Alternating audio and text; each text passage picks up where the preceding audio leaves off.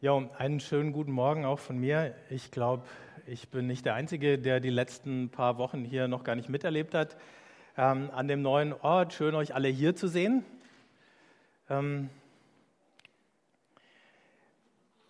und ich möchte gleich mit euch hineinspringen in die äh, Geschichte, über die wir heute nachdenken wollen und die wahrscheinlich jedem von euch bekannt und vertraut ist. Ein Gesetzeslehrer wollte Jesus auf die Probe stellen. Meister, fragte er, was muss ich tun, um das ewige Leben zu bekommen? Jesus entgegnete, was steht im Gesetz? Was liest du dort? Er antwortete, du sollst den Herrn, deinen Gott, lieben von ganzem Herzen, mit ganzer Hingabe, mit aller deiner Kraft und mit deinem ganzen Verstand. Und du sollst deine Mitmenschen lieben wie dich selbst. Du hast richtig geantwortet, sagte Jesus. Tu das und du wirst leben. Der Gesetzeslehrer wollte sich verteidigen. Deshalb fragte er, und wer ist mein Mitmensch? Daraufhin erzählte Jesus folgende Geschichte. Ein Mann ging von Jerusalem nach Jericho hinab. Unterwegs wurde er von Wegelagerern überfallen. Sie plünderten ihn bis aufs Hemd aus, schlugen ihn zusammen und ließen ihn halbtot liegen. Dann machten sie sich davon. Zufällig kam ein Priester denselben Weg herab. Er sah den Mann liegen, machte einen Bogen um ihn und ging weiter. Genauso verhielt sich ein Levit, der dort vorbeikam und den Mann liegen sah. Auch er machte einen Bogen um ihn und ging weiter. Schließlich kam ein Reisender aus Samarien dort vorbei. Als er den Mann sah, hatte er Mitleid mit ihm. Er ging zu ihm hin, goss Öl und Wein auf seine Wunden und verband sie. Dann setzte er ihn auf sein eigenes Reittier, brachte ihn in ein Gasthaus und versorgte ihn mit allem Nötigen. Am nächsten Morgen nahm er zwei Denare aus seinem Beutel und gab sie dem Wirt. Sorge für ihn, sagte er. Und sollte das Geld nicht ausreichen, werde ich dir den Rest bezahlen, wenn ich auf der Rückreise hier vorbeikomme. Was meinst du? fragte Jesus den Gesetzeslehrer. Wer von den dreien hat an dem, der den Wegelagerern in die Hände fiel, als Mitmensch gehandelt? Er antwortete, der, der Erbarmen mit ihm hatte und ihm geholfen hat. Da sagte Jesus zu ihm, dann geh und mach es ebenso.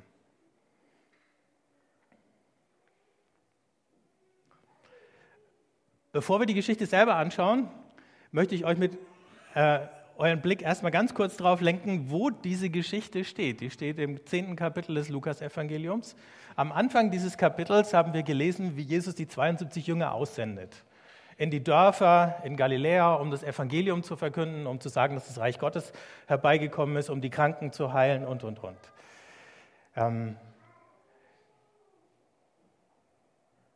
und nach dieser Geschichte lesen wir von dem Besuch Jesu bei Maria und Martha. Und diese Auseinandersetzung, ob äh, die Martha jetzt im Haushalt äh, helfen muss oder ob sie da sitzen bleiben darf und Jesus zuhören darf. Von beiden Seiten fällt ein bisschen Licht auf die Geschichte.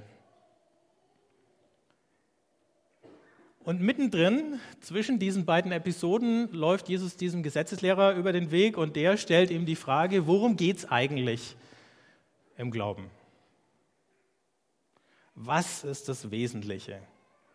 Wenn er nach dem ewigen Leben fragt, dann fragt er also sozusagen, wie bin ich drin? Wie führe ich jetzt schon das Leben, das Gott will? Und deswegen ist es ewiges Leben, weil Gott nicht wollen wird, dass dieses Leben dann irgendwann mit dem Tod abbricht. Und Jesus antwortet diesem Gesetzeslehrer erstmal gar nicht richtig, sondern er fragt, äh, sag du mir. Und der gibt dann die konventionelle Antwort, die konventionelle jüdische Antwort, die all die großen Rabbiner in der Zeit gegeben hätten. Er sagt, das wichtigste Gebot ist, Gott zu lieben. Und dann, obwohl praktisch auch schon gang und gäbe, dieses Gebot, den Nächsten zu lieben, als die Zusammenfassung all der anderen Gebote zu verstehen. Deswegen sagt es der Schriftgelehrte Jesus und nicht Jesus dem Schriftgelehrten. Der hat es auch gar nicht von Jesus gelernt, sondern auch das war eigentlich schon allgemeingut. Und als Jesus jetzt sagt, super, mach das, Plötzlich verzieht der Mann das Gesicht und windet sich und sagt, aber wer ist jetzt mein Nächster? Daran hängt es. An der Definition. Die Frage heißt, geht es überhaupt? Ausnahmslos alle Menschen als Nächste oder als Mitmensch, wie es hier auch ganz gut übersetzt ist, zu behandeln? Ähm, muss man nicht ab und zu mal äh, Unterschiede machen? Gibt es da nicht Grenzen, wo meine Verantwortung vielleicht endet? Ähm, muss ich das nicht abgestuft sehen? Ne? Wir denken ja das manchmal in so konzentrischen Ringen. Es gibt ein paar Leute, für die äh, bin ich, und da ist ja auch was Richtiges dran, für die bin ich ähm, unmittelbar verantwortlich. Dann gibt es ein paar, die ähm, stehen mir noch nahe und für die fühle ich mich noch weitgehend verantwortlich. Und dann gibt es ganz, ganz viele Leute, die kenne ich kaum, zu denen habe ich kaum ein Verhältnis. Und deswegen, weil ich das nicht habe, fühle ich mich auch nur ganz selten für die Leute verantwortlich. Denn ähm, die Frage ist ja, wenn ich mich immer für jeden verantwortlich fühlen würde, wo kommen wir denn dahin? Äh, äh, überfordere ich mich damit selber? Wäre das überhaupt noch ein erfülltes Leben? Es war ja die Frage nach dem guten, nach dem richtigen Leben, von der alles ausgegangen ist. Und dann vielleicht auch, wenn wir die Geschichte von hinten her lesen, äh, Gibt es nicht manche Vorgeschichten, die zu problematisch sind, als dass man noch ähm, so unbefangen miteinander umgehen kann oder aufeinander zugehen kann? Wahrscheinlich habt ihr, wenn sich Leute auf die Geschichte vom barmherzigen Samariter bezogen haben, äh, eine Menge sehr schlichter, ähm, wie soll ich sagen, Moral von der Geschichte äh, schon gehört. Vielleicht kann man Erich Kästner zitieren und sagen, es gibt nichts Gutes, außer man tut es. Ähm, das ist natürlich freilich immer richtig. Aber ist das schon alles, was Jesus damit sagen wollte? Wir heute ähm, haben sogar Gesetze, die sagen, unterlassene Hilfeleistung ist ähm, strafbar. Und völlig zu Recht. Die sind vielleicht Folge unserer christlichen äh, Prägung über die Jahrhunderte weg. Aber auch damals war es schon normal. Also für einen Priester oder einen Leviten wäre es selbstverständlich gewesen, zu helfen. Und nicht mal der, der Reinheitskodex der Priester und Leviten hätte das verhindern können. Es war ihre Pflicht. Und sie haben ihre Pflicht nicht getan. Warum wird überhaupt nicht erklärt. Ähm, vielleicht könnte man auch aus der Geschichte rauslesen wollen, Schriftgelehrte sind halt Theoretiker und Haarspalter, ähm, mit denen sollte man sich vielleicht gar nicht beschäftigen. Oder man könnte auch sagen, vielleicht muss man sich eben ein bisschen mehr anstrengen als der Durchschnitt, wenn man das ewige Leben haben möchte.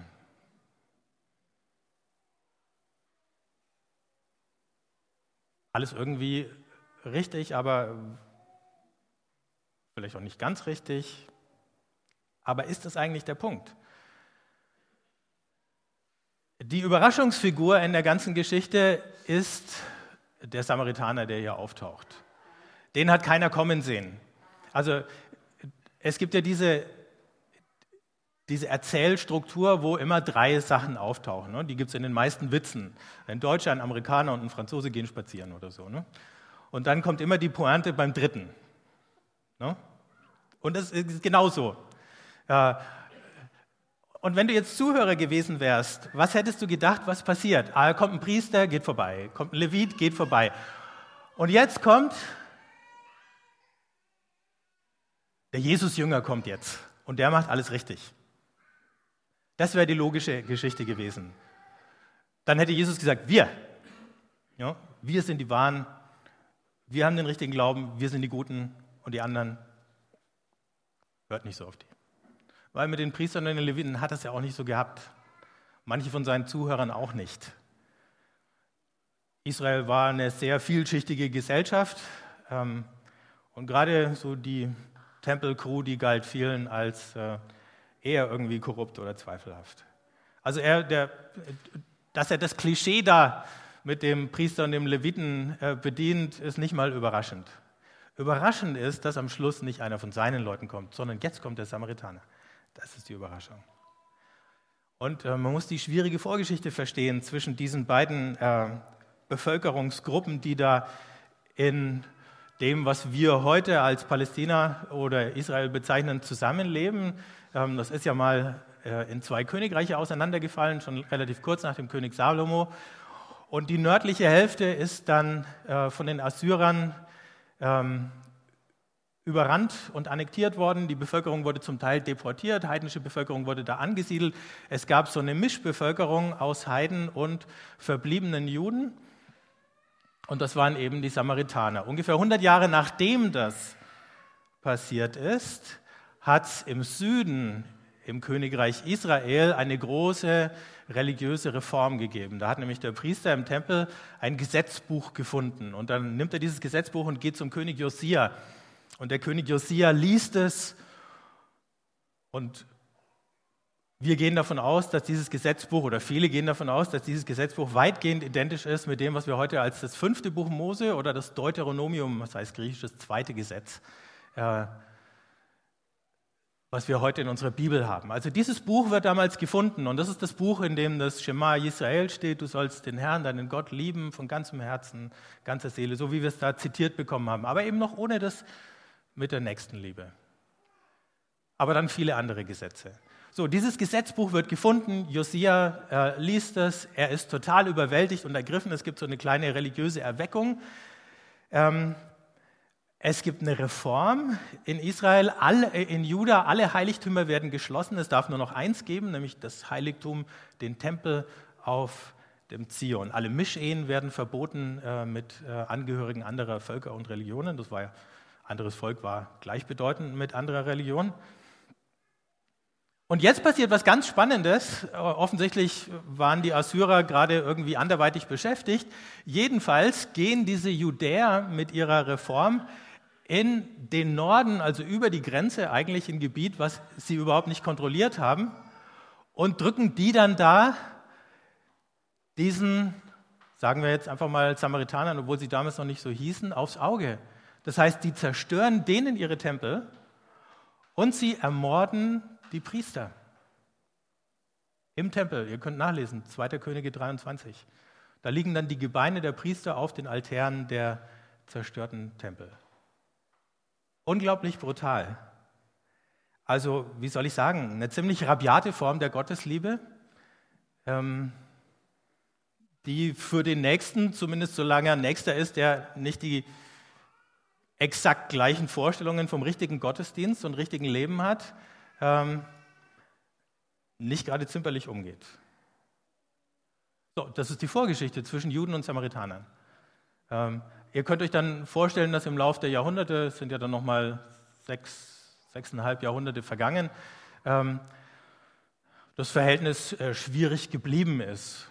Es war jetzt nicht unbedingt feindselig, es gab keinen offenen Krieg, aber es gab halt vielleicht ein bisschen, wie es früher war, als äh, noch niemand in Deutschland wusste, wie man Ökumene schreibt äh, und die Protestanten nur wussten, dass die Katholiken ganz schlimme Leute sind und die Katholiken von den Protestanten wussten, dass sie ganz schlimme Leute sind. Im Einzelfall hat man natürlich immer Ausnahmen gemacht. Es gab schon äh, welche, die man dann gemocht hat, wenn man sie kennengelernt hat, aber man hat ja eben versucht, möglichst nichts mit ihnen zu tun zu haben oder ihnen aus dem Weg zu gehen. Ne? Schlimm waren Mischehen. Wenn jetzt eine Katholikin einen Protestanten heiratet, dann ist für alle Familien irgendwie ziemlich blöd gewesen.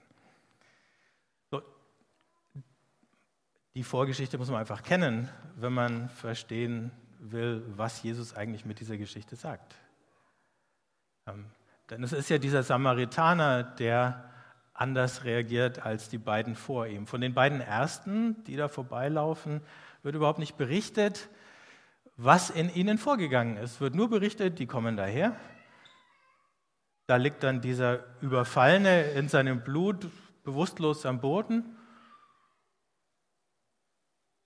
Und sie machen einen Bogen um ihn und gehen weiter. Und erst von dem Samaritaner wird gesagt, dass er mitfühlend reagiert oder empathisch, wie wir heute sagen in unserem Psychologiejargon. Der fühlt sich ein. Der identifiziert sich mit dem, der spürt den Schmerz des Mannes, der da liegt. Ich fand es ganz interessant, diese Woche hat ja die äh, Tageszeitung eine ganze Menge geschrieben über äh, die 300 Flüchtlinge, die jetzt hier ähm, mehr oder weniger hoppla hopp nach Erlangen äh, verlegt wurden, jetzt in Zelten im Freibad West untergebracht sind. Ähm, und dann kamen eben die ersten Berichte in der Zeitung und dann, ähm, wenn man zwei Tage später bei der Stadt angerufen hat und gefragt hat, können wir noch irgendwelche Sachen vorbeibringen, haben die gesagt, oh danke, danke, wir haben schon so viel bekommen, wir müssen das erstmal alles sortieren, die Leute waren so hilfsbereit. Und ich glaube, was da passiert ist genau das. Leute lesen diese Geschichten von Bürgerkrieg, Flucht, Verfolgung, Vertreibung in den Zeitungen und jetzt kommen eben Leute da an und ich weiß gar nicht, sind wahrscheinlich lang nicht nur Syrer oder Iraker, die da angekommen sind, aber eben wahrscheinlich auch. Ähm, das ist noch gar nicht im Detail geschildert worden.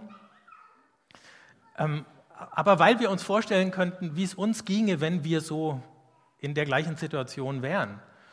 Weil wir uns vorstellen können, wie es uns ginge, wenn wir in dem völlig überfüllten und verranzten Flüchtlingslager in Zirndorf eingepfercht gewesen wären über Wochen und Monate, wie manche von denen. Ähm, deswegen plötzlich reagieren alle mit Hilfsbereitschaft und setzen sich da ein. Und es war toll zu sehen und toll zu lesen, dass es so viele Leute äh, waren, die so reagiert haben. Und genau diese Reaktion sehen wir hier bei diesem Samaritaner.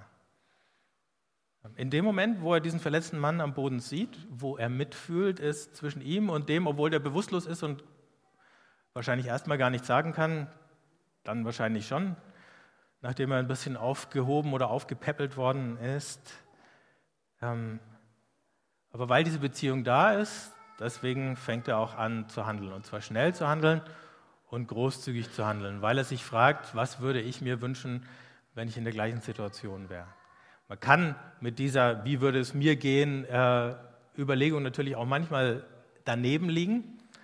Ähm, aber ich glaube, oft genug führt sie schon in die richtige Richtung.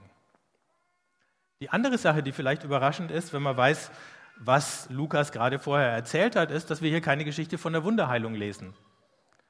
Also die Jünger sind ja ausgesandt worden, geht und heilt die Kranken. Da hätte man jetzt erwarten können, dass Jesus sagt, da kommt der Samaritaner und er legt ihm die Hände auf und er sagt, na, Jesu, wutsch. Und dann springt der auf und äh,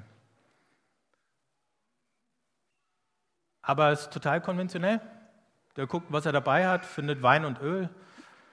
Ähm,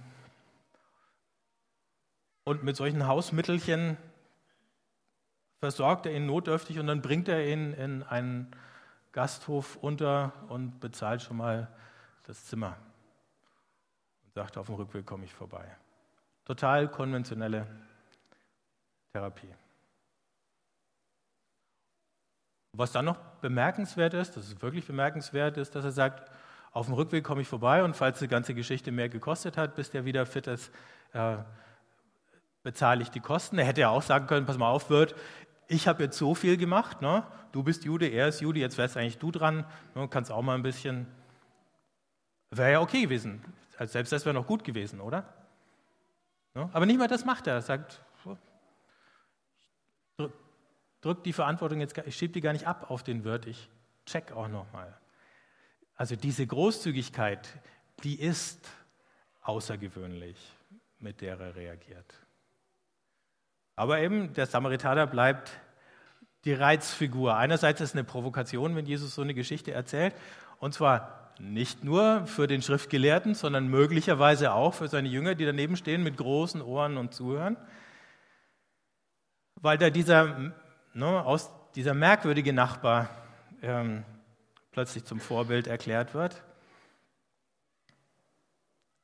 Jesus zeigt mit der Geschichte, dass sich Nächstenliebe eben nicht einschränken lässt auf Leute, die uns ähnlich sind, die gleiche Herkunft, die gleiche Kultur, den gleichen Glauben haben.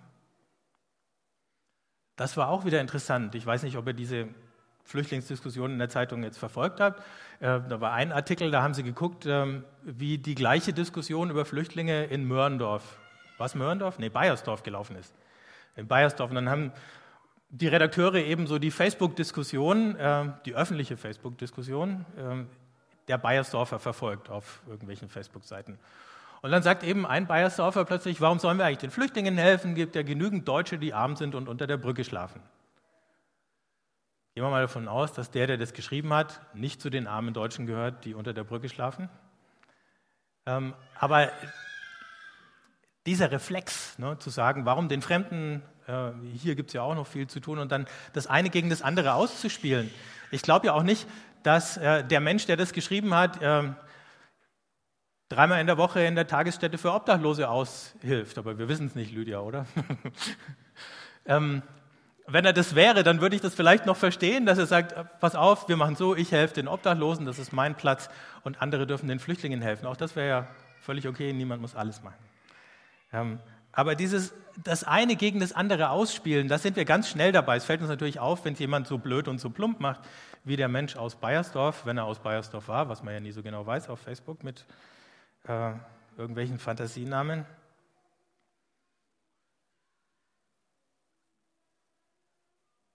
Und genau die gleiche Geschichte gab es natürlich auch in anderen Diskussionen. Müssen zum Beispiel Christen jetzt den Christen vor allen Dingen helfen, die im Irak bedrängt werden? Natürlich muss man denen helfen. Aber müssen wir nur den Christen helfen? Nein, natürlich nicht.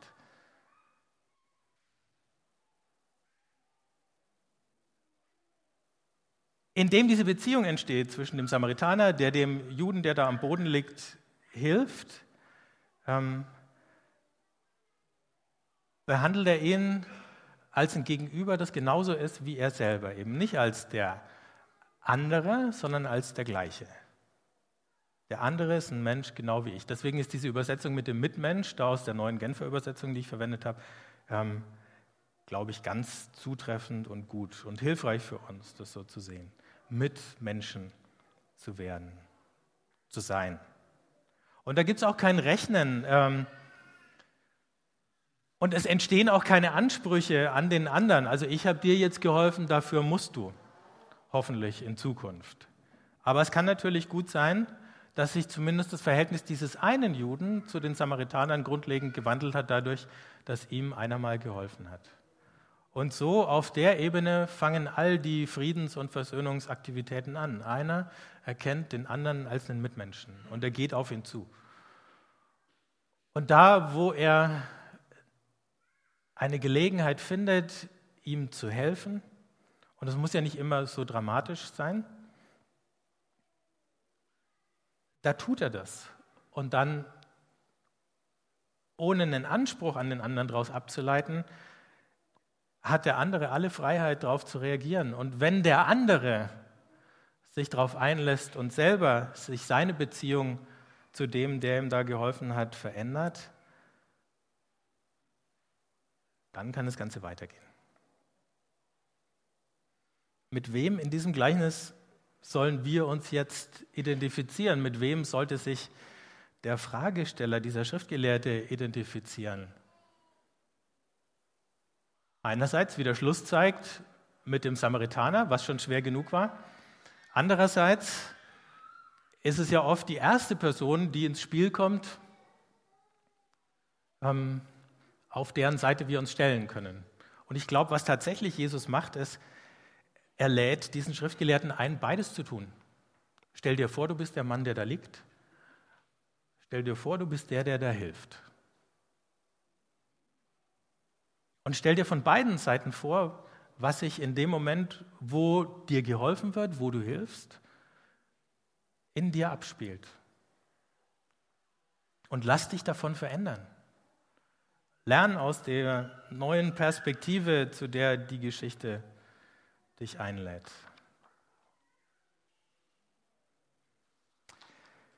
In dieser Woche, in der zurückliegenden Woche, äh, war der Jahrestag äh, des 11. September, der 13. Jahrestag des Attentats auf äh, das World Trade Center und noch mehr in den USA. Es hat ja auch das äh, Pentagon damals getroffen und ein viertes Flugzeug ist auch noch abgestürzt. Und zu diesem 11. Äh, September gab es im Deutschen Bundestag eine Andacht, ähm, interessanterweise gehalten von Volker Beck von den Grünen. Und Volker Beck hat ein paar ganz interessante Sachen gesagt in dieser Andacht. Er hat den Psalm 22 äh, zitiert, Mein Gott, mein Gott, warum hast du mich verlassen? Dann hat er angefangen, über Jesus zu reden am Kreuz und dass Jesus diesen Psalm da verwendet hat, aber dass er auch seinen Feinden vergeben hat, bevor er gestorben ist. Und dann spricht er über die Hoffnung, zu der uns das berechtigt, dass Jesus über seinen Tod hinausschaut und darin schon die Vergebung ausspricht. Und dann sagt Volker Beck, diese Hoffnung möge auch uns die Kraft geben, in diesen Tagen, wenn wir in die Ukraine, den Irak oder nach Syrien blicken, immer wieder nach Wegen zu suchen, Frieden zu stiften, statt uns von Verzweiflung, Hass oder, wunderschöner Ausdruck, gerechtem Zorn überwältigen zu lassen. Nicht der Ungerechtigkeit nachzugeben, nicht wegzuschauen, sondern beherzt und fest standzuhalten, aber aus der Kraft der Hoffnung nicht auf Rache zu sinnen, sondern nach Lösungen, nach Hilfe für die Menschen in Not und nach der Schaffung von Sicherheit zu suchen. Gott zu lieben von ganzem Herzen und den Nächsten wie sich selbst, das sind wir jetzt mitten in unserem Text, sind kein politisches Programm, sondern ein Programm zur Überprüfung unserer Motive und Beweggründe in der Politik. Gut gesagt, oder?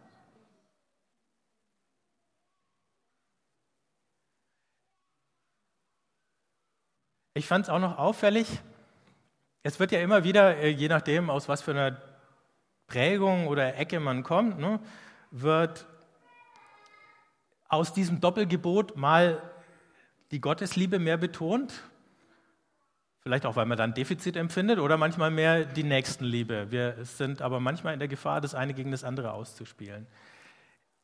Ähm, bei Jesus sehe ich diese Gefahr nicht. Jesus hält es nicht mal für notwendig, Gott in diesem Gleichnis irgendwie explizit zu erwähnen. In der Geschichte selbst, die er erzählt, fällt das Wort Gott kein einziges Mal. Heißt das, dass Gott keine Rolle spielt? Ivo. Aber Jesus steht nicht unter dem Druck, das immer noch dazu sagen zu müssen, damit es richtig ist.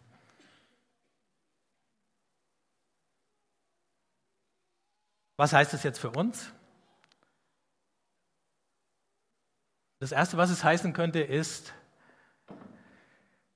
es geht nicht unbedingt um Heldentaten und es geht auch nicht um Vorzeigeprojekte. Jemandem zu helfen kann auch ganz klein und es kann ganz unscheinbar daherkommen. Der Samaritaner macht überhaupt kein Geschrei um das, was da passiert ist. Das nächste, was implizit in dieser Geschichte drinnen steckt, heißt, wer Barmherzigkeit erlebt hat, der kann sie auch leichter üben.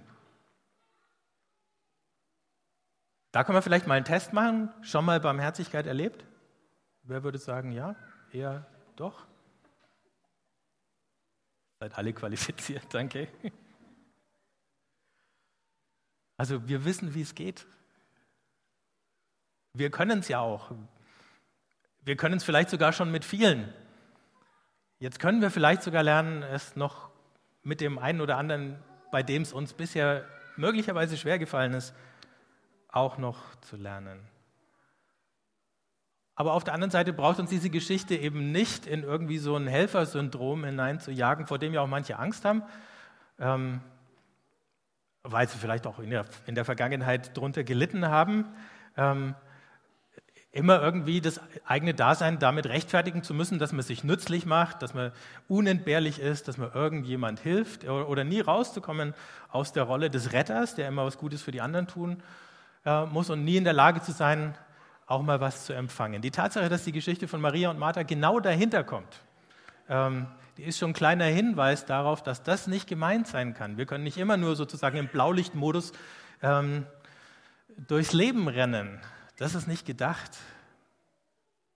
Äh, dieser Samaritaner war ja auch nicht, wo finde ich jemanden, der mich helfen kann oder so, sondern der ist halt von A nach B und plötzlich war da jemand und huch, ja, dann hat er ihm halt geholfen.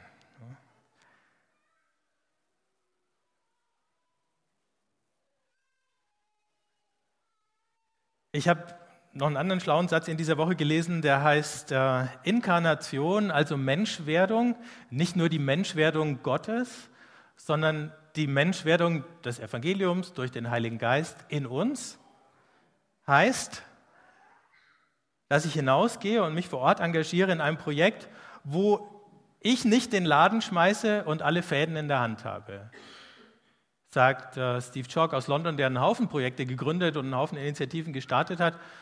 Ähm, und manchmal äh, diskutieren wir ja, muss denn in den Dingen, äh, zum Beispiel bei der Flüchtlingshilfe, um darauf nochmal zurückzukommen, Müssen wir eine eigene christliche Initiative gründen oder können wir nicht mit all den Leuten, die eh schon helfen, gemeinsam helfen? Und der Steve Chalk sagt, klar kannst du mit allen gemeinsam helfen. Und das erst dann, wenn nicht immer sozusagen die Fahne gehisst werden muss oder der richtige Aufkleber drauf sein muss, sondern solange der richtige Inhalt drin ist, alles in Ordnung ist, ähm, ist es gut.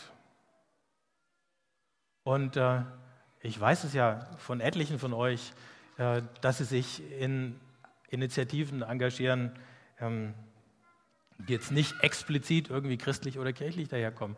Und gleichzeitig ist es natürlich notwendig, an manchen Stellen nochmal zu gucken, was, wer sind wir, was haben wir zu bieten, was können wir auch noch tun. Und dann gibt es eben Sachen wie ähm, die Hausaufgabenhilfe oder die Deutschkurse für die Flüchtlingskinder und viele kleine Sachen, ähm, wo Leute mitmachen.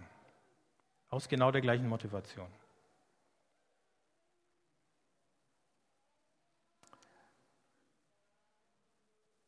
Die Liebe zu Gott und die Liebe zum Nächsten, die lassen sich nicht auseinandernehmen. Die Martina und ich und die äh, Brigitte, wir haben im August eine Woche lang äh, oder eine knappe Woche in Schottland verbracht bei der Iona Community, von der stammt auch die Abendmahlsliturgie, die wir äh, in den letzten Wochen und Monaten immer verwendet haben. Und was uns dann aufgefallen ist, nachdem wir ein paar Tage da waren, ist folgendes, in den Gottesdiensten, in den Liedern, in den Gebeten, die die da beten, äh, ist immer Gott und der Nächste und der andere drinnen. Also erst als ich das gesehen habe, ist mir aufgefallen, wie das bei uns manchmal auseinanderfällt. Wir singen Lobpreislieder, die Hauptsache, hauptsächlich damit zu tun haben, hier ist Gott und da unten sind wir, also mit dieser vertikalen Dimension. Und ganz am Rande kommt auch noch vor, es gibt noch andere Menschen und manchmal ist in dieser Welt nicht alles in Ordnung oder so. Ne? Und wenn wir dann die Predigt haben, dann kommen die anderen durchaus vor. Und wenn wir dann die Abkündigungen machen im Gottesdienst, dann kommt noch viel mehr vor über das, was wir machen. Aber ich habe mich gefragt, können wir das auch schaffen, in unseren Liedern und in unseren Gebeten immer beides mit drinnen zu haben? Sodass niemand mehr auf die Idee kommen kann nach einer Weile, dass du das eine oder das andere jemals haben könntest. Geht es? Müssen wir neue Lieder schreiben? Müssen wir unsere Gebete anders überlegen? Ähm, ist es eigentlich richtig zu sagen, am Anfang von einem Gottesdienst, jetzt schauen wir mal weg von allem und nur auf Gott? Ja, irgendwie ist es richtig. Wir kennen ja die Geschichte mit Maria und Martha und irgendwo hat es seinen Platz und gleichzeitig müssen wir es doch irgendwie so finden, dass wir, wenn wir auf Gott schauen, plötzlich in Gott wieder all die Leute sehen, die zu ihm dazugehören und ohne die er nie sein möchte. Und ich glaube, wenn der Groschen mal gefallen ist, dann. Und praktisch ist er ja an vielen Stellen gefallen. Wenn wir das schaffen würden, das noch auszudrücken durch die Art, wie wir beten, wie wir reden, dann wird es uns vielleicht an manchen Stellen noch leichter fallen.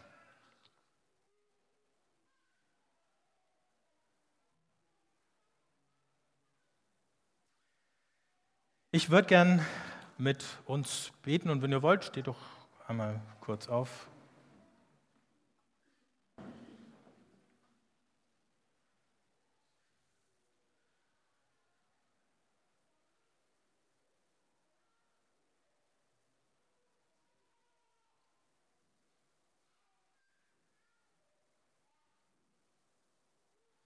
Jesus, ich danke dir für die Barmherzigkeit, mit der du uns begegnest und die Barmherzigkeit, die uns so viele andere erwiesen haben, die sich um uns kümmern, die uns verzeihen, die uns unterstützen, die uns Mut machen.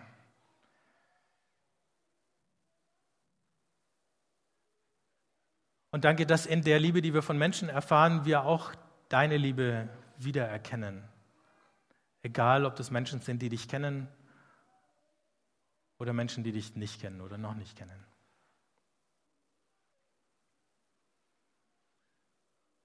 Und danke, dass wir die Liebe und die Barmherzigkeit, die wir geschenkt bekommen haben, auch wieder weiter schenken und mit anderen teilen können. Und wo immer noch irgendwelche Scheuklappen sitzen, wo immer wir noch Gelegenheiten übersehen, auf die du uns aufmerksam machen möchtest, wo immer wir an Menschen vorbeigehen und nicht kapieren, dass wir jetzt gefragt sind, da mach uns sensibel und mach uns empfänglich und öffne uns die Augen und das Herz für den anderen, in dem Bewusstsein, dass wir dadurch nicht ärmer werden, sondern reicher.